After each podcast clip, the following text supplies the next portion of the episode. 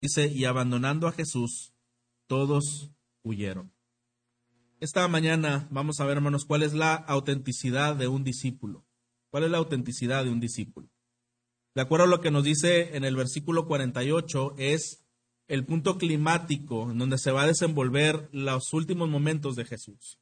Antes de llegar a este capítulo 14, lo que vemos a Jesús es revelarse quién es Él, predicar, sanar, alimentar, reunir multitudes y dar grandes discursos. Discursos en donde había personas, cuatro mil y cinco mil, alimentados, bendecidos, sanados, y muchos estaban siguiéndole durante su ministerio terrenal.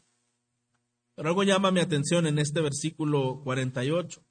Parecía, pareciera ser que esa gran multitud que le seguía al principio, en un momento cuando uno de los discípulos ha decidido traicionarle, porque esto puso el enemigo en su corazón, dice entonces que cuando prendieron a Jesús, dice, y abandonando a Jesús, todos ¿Qué dice? Huyeron. ¿Sabe que Jesús tuvo una, un ministerio de mucha gente? Pero Jesús estuvo solo en los últimos momentos. Esto nos, hay algo que quiere el Señor mostrarnos, cuál es la autenticidad en un discípulo. Porque hablamos que no eran todas las personas reunidas que estaban ahí escuchando, el sermón de Jesús los que verdaderamente eran discípulos. La Biblia nos enseña en los siguientes versículos qué distingue a un verdadero discípulo de uno que no lo es. Mire lo que dice el versículo 51. Cierto joven, había uno que seguía a Jesús. Hay algo extraño porque menciona que solo lo cubría una sábana.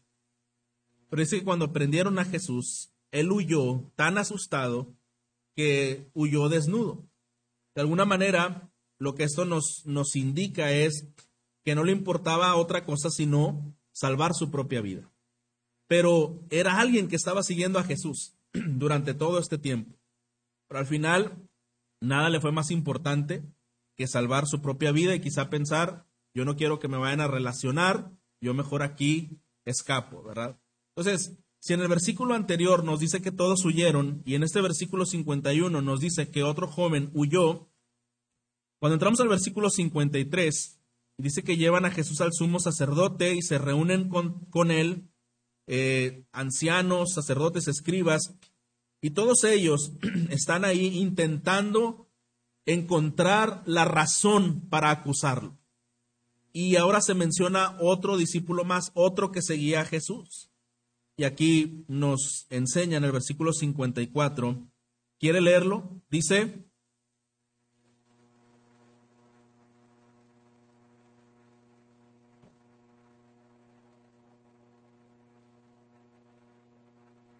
Perfecto. Entonces, la gran multitud huyó, huyó cuando vinieron esas grandes pruebas. Había otro muy fiel que al final también terminó huyendo, queriendo salvar. Ah, pero aquí hay otro que sí le seguía. ¿Pero cómo le seguía, hermanos? De lejos. Le seguía de lejos. ¿Qué viene a nuestra mente que una persona sigue a alguien de lejos? Sí estaba allí mientras Jesús estuvo enseñando. Nosotros recordamos cómo fue la interacción de Pedro con el maestro, fue cercana, muy, muy cercana. Pero cuando vinieron estas situaciones difíciles en donde estaba a prueba la vida del maestro, él se retira y ahora comienza a seguirlo de lejos, no queriendo involucrar, no queriendo afectar su vida, sus intereses, probablemente, desde luego, eh, no queriendo tener una repercusión en sí por ser un seguidor. Entonces te sigo, pero no te sigo, ¿verdad? Te sigo, pero que no me relacionen mucho. Yo aquí de lejos veo las cosas que pasan. Ahora, algo que llama mi atención, hermanos, en esta narración es que nosotros podemos pensar en una audiencia al Señor y cómo en, en cada momento de la vida Dios quiere poner a prueba la autenticidad de cada discípulo. Dios quiere poner a prueba la autenticidad de cada discípulo. Algunos simplemente huyeron cuando hubo estos grandes conflictos. Otro joven decidió correr sin importar nada más. Pero Pedro parece luchar para mantenerse, ¿no es cierto, hermanos?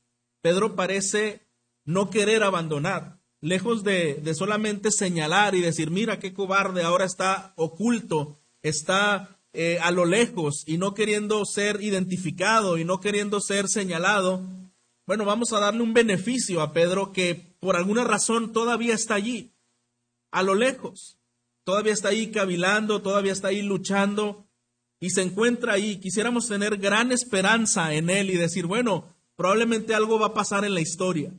Ese Pedro que fue intrépido y en algún momento quiso defender y quiso arriesgar, Probablemente algo vendrá en escena en donde él mismo va a recapacitar y va a ser parte integral de lo que está sucediendo.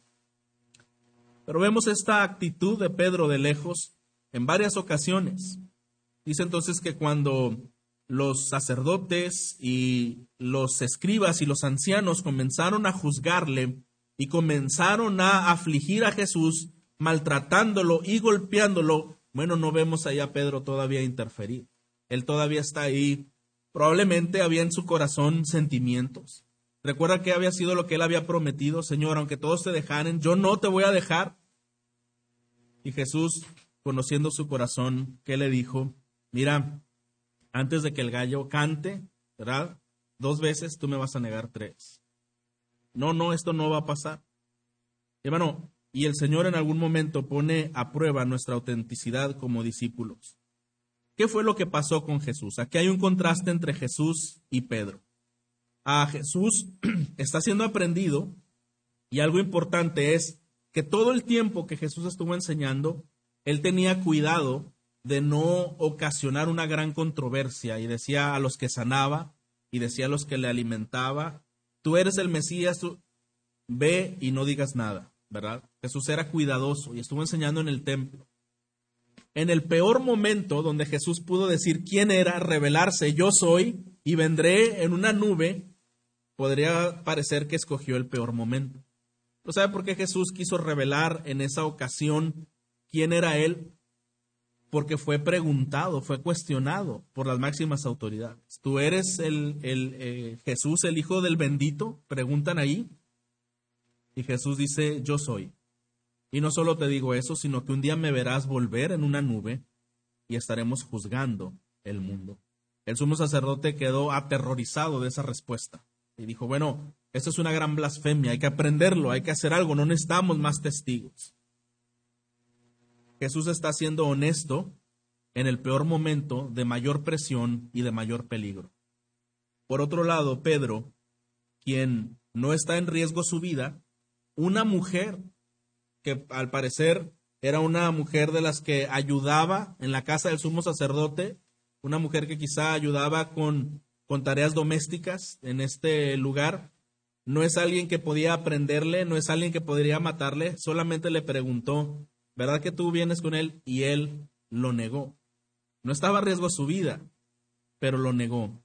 Y lo negó tres veces, al punto que en el último momento prefirió maldecir y blasfemar para quitar de la idea de esta mujer esa situación. Y hermanos, muchas veces como seguidores de Cristo, puede ser que si en nuestro corazón el Señor obrando de la manera como lo hace en el libro de Marcos, intentando eh, producir en nosotros mayor entendimiento y de una forma progresiva, ¿sabe? La lealtad de cada discípulo un día será probada. Y la lealtad de Pedro en un momento fue probada. Ahora, nosotros sabemos que Jesús es nuestro mayor ejemplo. Jesús viene a representar como el ideal de quien nosotros debemos llegar a ser. Él tenía una razón por estar en la tierra y era glorificar al Padre en todo. Aun cuando comía, aun cuando enseñaba todas esas cosas. Pero en esta ocasión, cuando él podía negar, él pudo negar al igual que Pedro, eh, ¿sabes qué? No, yo no soy, yo soy otra persona, eh, yo no soy el Hijo de Dios, yo no soy el enviado, y salvar su vida. Pero él estaba determinado. Y él sabía, dijo, para que se cumpla lo que está escrito, esto tenía que ser así, tenía yo que ser aprendido como un malhechor y llevado y juzgado. Y entonces él revela y dice, sí, yo soy el hijo del bendito. Entonces vemos un contraste entre dos personas en pruebas, una persona en una prueba máxima donde su vida está en riesgo y otra persona en donde nada más está en riesgo algunas cosas. Una persona que dice, sí, yo soy y hasta las últimas consecuencias porque sé que mi labor es glorificar al Padre y otra persona que mientras de lejos intentaba no involucrarse, que no vean que yo soy contigo porque a lo mejor los otros me dejan de hablar, no le importó. Y en ese momento, cuando la lealtad llegaba a ser crucial, él le negó. Entonces, hermanos, cuando la Biblia nos enseña acerca del verdadero discipulado, queremos encontrar tres cosas. En primer lugar, un discipulado auténtico es aquel que es eh, visto como un discipulado perseverante. Seguir a Jesús requiere perseverancia. Mientras todos huyeron, cuando Jesús es aprendido y un joven huye también, y Pedro continúa un poco siguiendo, bueno, pudiéramos pensar, ahí más o menos va perseverando, ¿verdad? Ahí más o menos intenta mantenerse. ¿Sabe qué, hermano? La perseverancia tiene una definición muy práctica. Perseverancia significa obedecer aún en momentos difíciles. Obedecer o hacer lo correcto aún en tiempos difíciles. Y Pedro había sido, había intentado ser perseverante hasta entonces, pero llega en un punto en el que al igual que todos los que huyeron, él decidió mejor negarlo. Ahora, cuando vemos este discipulado puesto en prueba y cómo Pedro reacciona, sea para nosotros esto tenga una gran connotación y pensar cómo Pedro pudo negarlo, cómo Pedro pudo haber hecho estas cosas. Y quizá para nosotros pudiera representar a Pedro como igual que Judas, probablemente. Ese es el segundo la segunda característica del discipulado, porque el discipulado auténtico también requiere lealtad. El discipulado auténtico requiere lealtad, no solo perseverancia, pero también requiere lealtad. ¿Y por qué decimos esto? Mire, Judas, que había seguido a Jesús, la Biblia no nos dice que Judas aborrecía a Jesús, ¿verdad que no? No parecía que Judas le aborreciera, no parecía que Judas odiara a Jesús, pero sí aquí hay algo, hermanos, en donde no solo está a prueba nuestra perseverancia, sino también está puesta a prueba nuestra lealtad. Porque quizá Jesús, quizá Judas pudo haber dicho, bueno, no tengo grandes problemas contra Jesús, pero 30 monedas de plata suena mejor. La lealtad es definida al final, no es a lo que usted sigue o lo que usted hace, sino a lo que usted o a quien usted más ama y más valora.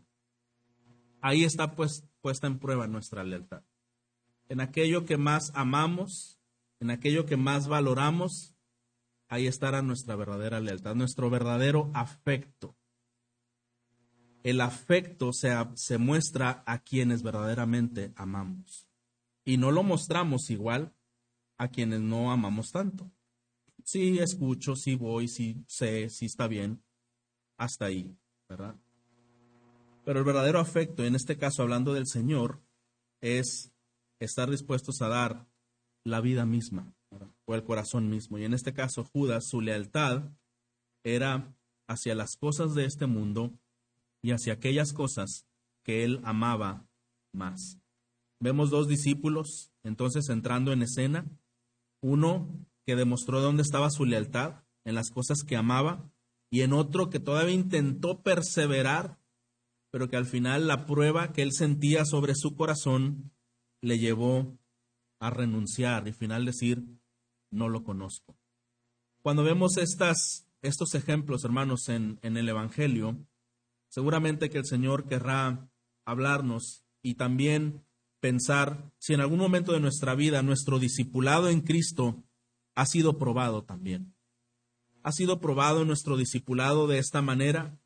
de alguna manera en que nosotros pudiéramos reconocer, yo no tengo una aberración hacia el Evangelio de Cristo. Yo al contrario de ello, considero que es un Evangelio correcto y que Dios se complace con la iglesia y su pueblo redimido y que de alguna manera yo estoy a favor de todos los principios que el Señor muestra en su palabra. Es más, creo que creo en Él y que estaría dispuesto a identificarme con Él. Pero si yo tuviera que renunciar a las personas o a las cosas que más amo, no estoy seguro si eso cambiaría de alguna manera mi actividad con las cosas de Dios. Tendría que pensar entonces en dónde está mi lealtad. Ahora, el caso de Pedro no era un caso de lealtad. Pedro 100% de alguna manera estaba con el Señor, no habiendo otras cosas o personas por encima. Pero ¿sabe cuál era el problema de Pedro? Que era entre él y el Señor. Realmente es, bueno, no estoy fascinado con otras cosas por fuera, pero no estoy dispuesto quizá a ser humillado y a sufrir de la manera como estoy viendo que Cristo está sufriendo, y entonces mejor prefiero abstenerme de ir con Él hasta las últimas consecuencias. Y si usted se fija, aquí hay dos clases de discipulado que hasta ahorita la Biblia nos enseña. Aquellos que sí están de acuerdo, no tienen problema con el Señor, lo han seguido, pero al ser puesto en prueba la lealtad, uno decidió entregarlo y al otro al ser puesto en prueba la perseverancia, prefirió negarlo. Entonces, en algún momento de la vida, el Señor pone en prueba el verdadero discipulado. Lo puso también cuando hablaba con los fariseos. Ellos muchas veces decían, bueno, tú eres realmente el Hijo de Dios, bueno, tú realmente eres esto. Y el Señor hablaba eh, para traer sobre ellos alguna clase de juicio. Conociendo ellos las escrituras, eh, el Señor revelaba que sus corazones estaban totalmente endurecidos y que ellos amaban más su propia religión que al Señor reconocerlo como hijo de Dios. Entonces hasta ahora lo que nosotros vemos es a dos tipos de discípulos. Mire lo que vemos también en estos versículos cuando el Señor se identifica, dice en el versículo 56, porque muchos daban falso testimonio contra él, pero sus testimonios se contradecían. Algunos levantándose daban falso testimonio contra él, diciendo, nosotros le oímos decir, yo, yo destruiré este templo hecho por manos y en tres días edificaré otro no hecho por manos, y ni siquiera en esto coincidía el testimonio de ellos. Entonces el sumo sacerdote, levantándose, se puso en medio y preguntó a Jesús, ¿no respondes nada? ¿Qué testifican estos contra ti? Pero él se quedó callado y nada respondía. Le volvió a preguntar el sumo sacerdote, ¿eres tú el Cristo, el Hijo del bendito? Jesús le contestó, yo soy. Y verán al Hijo del Hombre sentado a la diestra del poder y viniendo con las nubes del cielo. Esta escena, hermanos, en particular, está en la misma situación que Pedro. Jesús está representando ser el discípulo del Padre Celestial. Y así como a Pedro le dijeron, tú eres verdad, tú eres de ellos, y Pedro dijo no tres veces, aquí le están preguntando a Jesús, ¿tú eres, tú eres el que viene de Dios, tú eres? Sí, yo soy. Dos discipulados en contraste. Dos hombres eh, marcando una diferencia con sus decisiones. Porque sabe que, hermano, el, el, el discipulado auténtico es un discipulado decisivo. Es un discipulado decisivo. El Señor Jesús sabía a qué había venido a la tierra. Él sabía que había venido a hacer la voluntad del Padre. Y aunque el enemigo le tentó por tres ocasiones en el desierto, Jesús se mantuvo citando la escritura para renunciar a los placeres que el enemigo ponía frente a él. Él sabía que había venido del Padre y y que su propósito era glorificar al Padre. Entonces, nos podemos decir en tercer lugar que el discipulado auténtico es un discipulado que va hasta la cruz. El discipulado auténtico es un discipulado que va hasta la cruz. Va hasta la cruz acompañando a Jesús. Judas no llegó ahí. Pedro tampoco llegó ahí. ¿Y quién estuvo solamente en la cruz? Jesús estuvo solo en la cruz. ¿Por qué, hermano? Porque si hay alguien que nos da una demostración de verdadera perseverancia, de, de verdadera lealtad y de verdadera fidelidad, ese es el Señor Jesucristo. Lejos nosotros quizá de juzgar a Judas y de juzgar a Pedro y a la gran multitud, más bien debemos pensar que no somos muy diferentes a ellos. Quizá más bien debemos pensar que si la Biblia escribe esto, es porque de alguna manera nos debemos ver reflejados en qué áreas debemos nosotros examinar si nuestro corazón es más como el de Cristo o es más como el del resto de los seguidores. ¿Qué es lo que identifica nuestro discipulado? ¿Es un discipulado auténtico o es un discipulado dividido? ¿Es un discipulado escondido, conflictuado, que sí sigo a Jesús, pero de lejos? Solamente de lejos. Entiendo lo que es el, lo que el Señor desea, lo que el Señor quiere, lo que es ser parte de su pueblo, lo que es ser parte de una iglesia local. Entiendo todo eso, pero Quizá no es el momento para mí.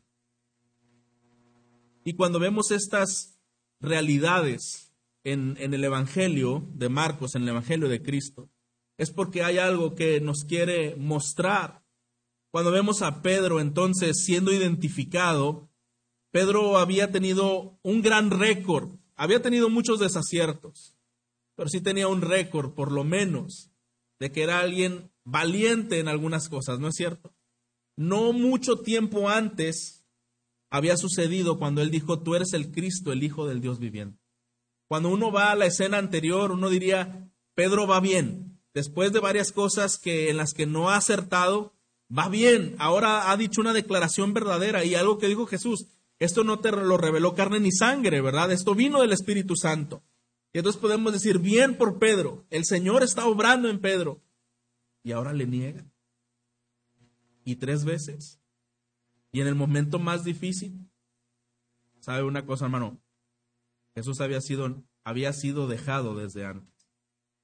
Un poquito antes de estos pasajes que hemos leído, de estos versículos, Jesús sintió temor y les dijo a algunos allegados a él, vamos al Getsemaní, quiero que oren conmigo. ¿Y qué pasó con ellos? Se quedaron dormidos. Y Jesús oró solo en el Getsemaní. Lo aprendieron y todos huyeron. Uno que iba ahí también huyó. El que más cercano, intrépido y valiente pudo haber sido, también lo dejó solo al final, negándolo tres veces.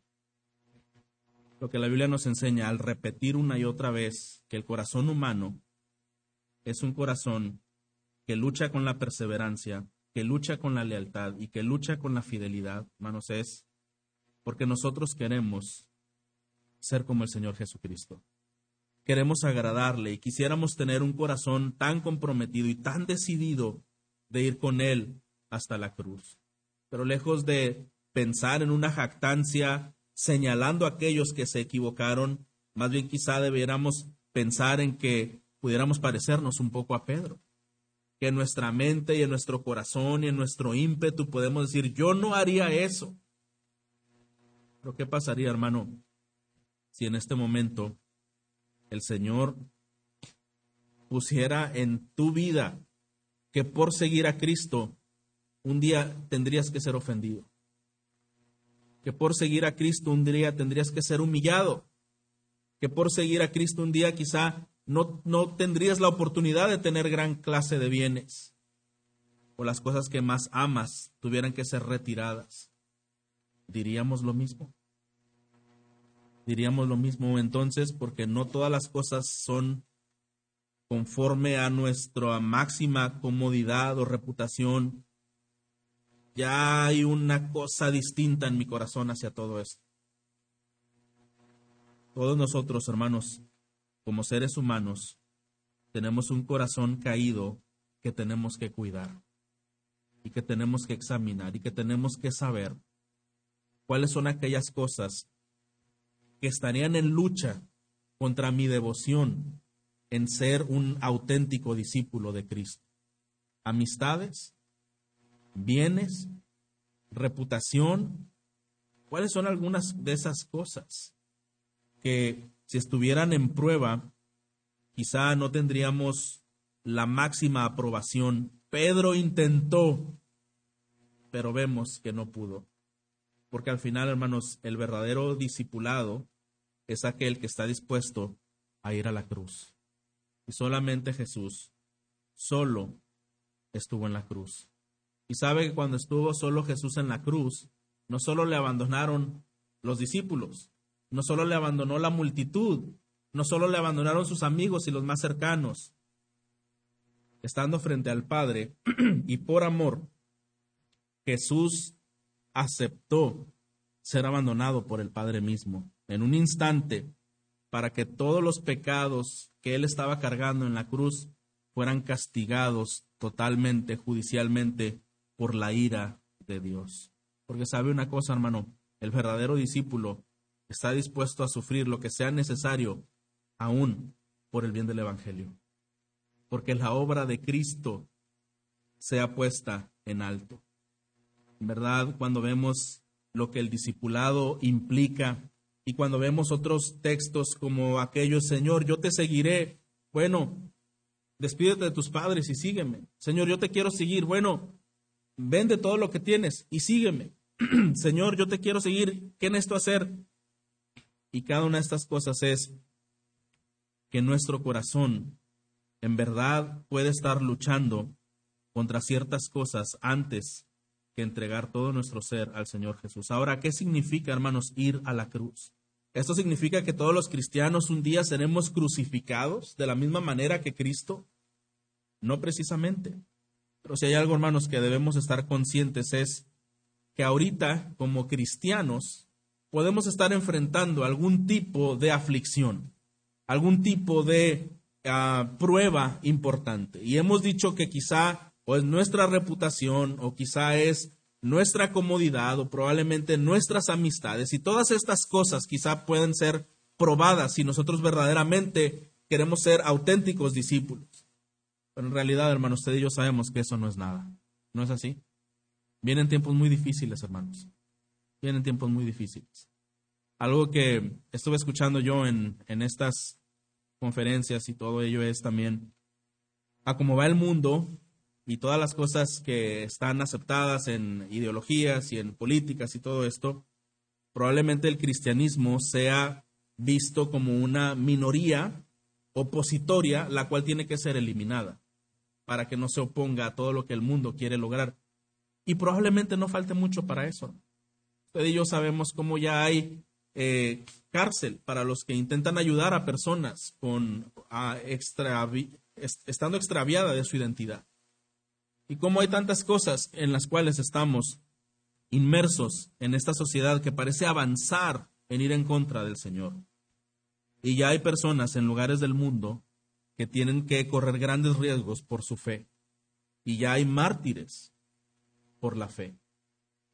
Y a veces nosotros puede ser que nuestra lealtad sea muy mínima por una situación, por una persona, por una cosa, por mis bienes personales. Pero en realidad, hermanos, todo, todo, todo discípulo un día será probado. Todo discípulo, usted y yo, seremos probados. ¿En dónde está nuestra lealtad, nuestra perseverancia? Y solamente el verdadero discipulado es aquel que está dispuesto a ir a la cruz hasta el final por el bien del Evangelio de Cristo. ¿Qué es para nosotros el día de hoy ir a la cruz? En la cruz, hermanos, algo que nosotros podemos reconocer es que ahí donde Cristo murió por todos nuestros pecados, hoy nosotros tenemos un llamado y este llamado es ser como Cristo. Así que hermano, ir a la cruz para nosotros desde ahora puede ser ir con Cristo y morir a nosotros mismos también. Quizá morir de aquellas cosas que el Señor identifica en nuestras vidas las cuales debemos rendir, las cuales debemos renunciar, las cuales debemos ajustar. Quizá hay cosas en nuestro corazón, en nuestros pensamientos, los cuales deben ser dejados, los cuales deben ser entregados y a los cuales debemos de morir. Pero ir a la cruz implica también ir y seguir el ejemplo de Jesucristo. seguir el ejemplo de Jesucristo. Es decir, entender la misión que Cristo tuvo y esta es, estamos aquí por una razón en la tierra. No estamos aquí para alcanzar la fama, el éxito o las mayores riquezas de este mundo, pero sí estamos para dar a conocer el nombre de Dios, el nombre de Cristo. Estamos aquí para la gloria de Dios. Y todo lo que Dios permita en nuestra vida debe ser apuntado hacia darle la gloria a Él. Así que no se trata de si una persona es austera o es próspera, o si una persona tiene un puesto importante o tiene un puesto sencillo, sino realmente se trata esto de si toda mi vida está apuntando hacia la gloria de Dios. Con todo lo que Dios me permite ser y hacer, si Dios está siendo glorificado a través de mi vida y a través de la renuncia y de las decisiones que he determinado como parte de seguidor de Cristo. Así que hermano, cuando hablamos de perseverancia, pudiéramos decir, es fácil obedecer cuando todo es favorable. Pero cuando hay dificultades, quizá cueste mucho trabajo. Pero otra vez, hermanos, la perseverancia es la obediencia aún en los momentos difíciles. Jesús obedeció cuando fue recibido cuando iba entrando en un pollino, ¿verdad? Y, decía no sana y fue proclamado como obedeció al Señor, aún estando en la cruz.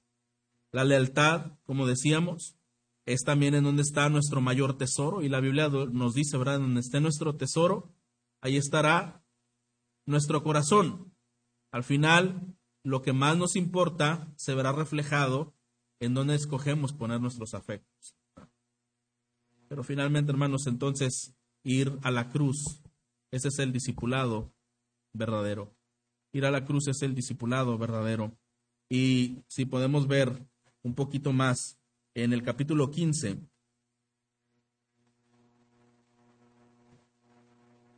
vamos a ver el versículo 33.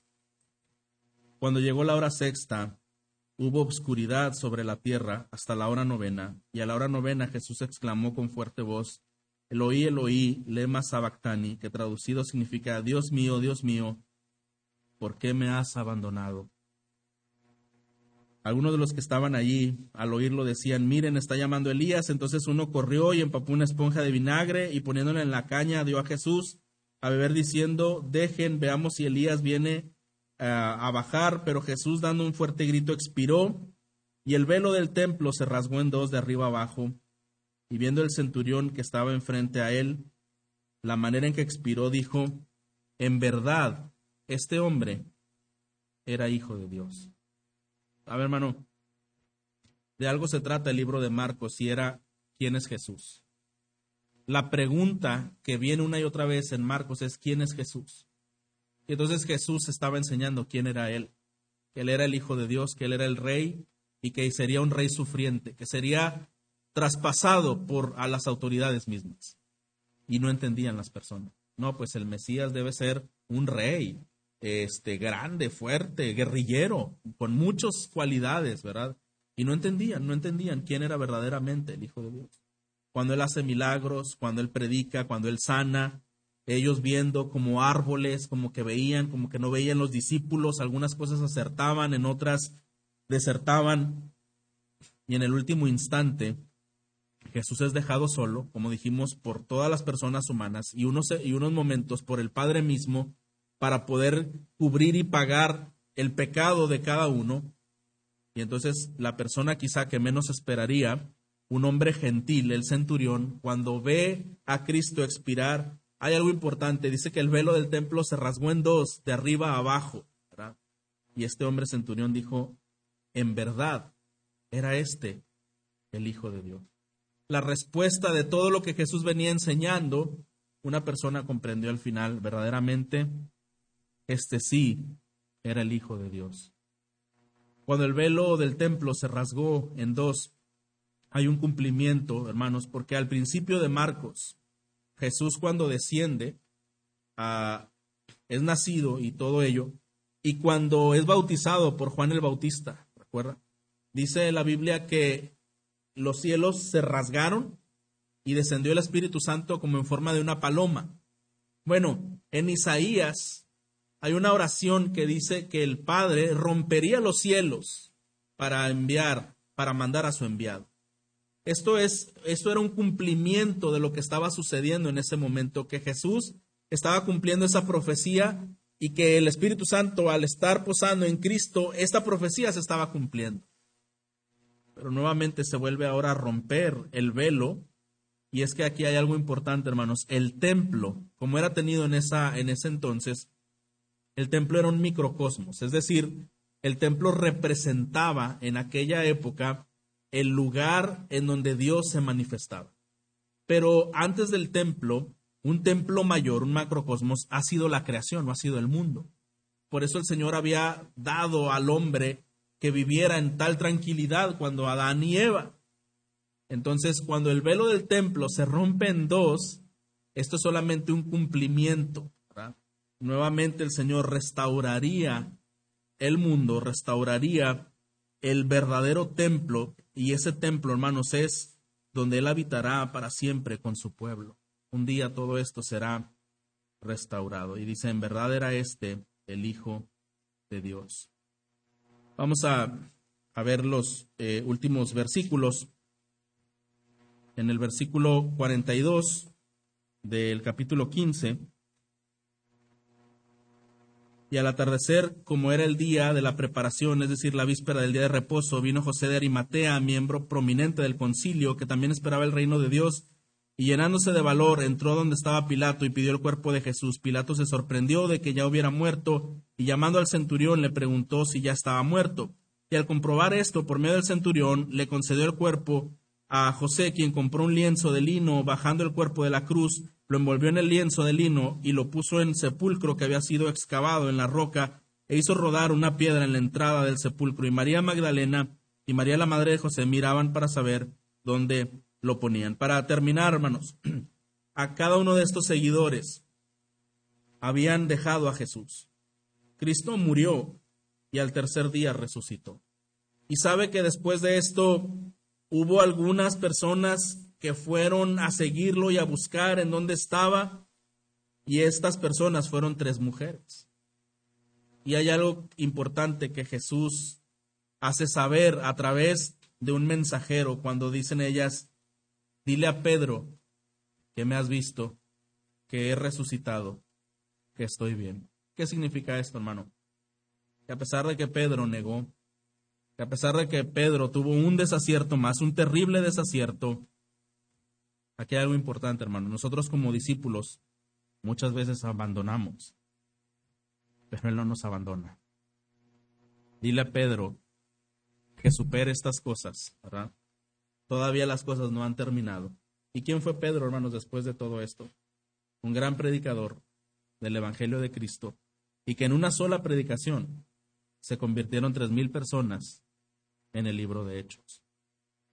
Porque hay algo, hermanos, que debemos reconocer. Para que un, un discipulado sea auténtico y sea fiel, no depende de nosotros, porque nosotros jamás lo podremos ser. Pero si la gracia de Dios está con nosotros, pero si dependemos del Señor completamente en su palabra y en el poder de su Espíritu, Él nos capacita para que cada uno de nuestros desaciertos, en las cosas en donde quizá hemos sido probados y hemos fallado, y probablemente en aquellas cosas o aquellos sentimientos a los cuales hemos dado lugar y nos han separado de los propósitos que Dios desea hacer, todavía el Señor, su mensaje a nosotros es, todavía Él está esperando redimir y renovar aquellos discípulos con una visión clara que podamos seguirlo a ese Cristo resucitado. Hermano, qué gran privilegio es saber que si nosotros hemos sido un seguidor de lejos, un seguidor que en algunos momentos se ha alejado, es que el Señor está esperando que nuestro corazón, rendido a Él, sea un discípulo ayudado por su gracia para ser fiel. El verdadero discípulo es aquel que es ayudado por su gracia para ser fiel. El Señor no espera algo de nosotros que no podremos hacer, pero sí está dispuesto a hacernos como Él quiere que seamos está dispuesto a hacernos como Él quiere que seamos. Cuán grande es nuestro Señor, digno de toda nuestra alabanza y nuestra adoración y nuestro honor nuestra gratitud y nuestro amor. Muchas personas podrán fallarnos, nosotros podremos fallar, pero Él nunca nos falla, hermanos. Él es fiel. Él verdaderamente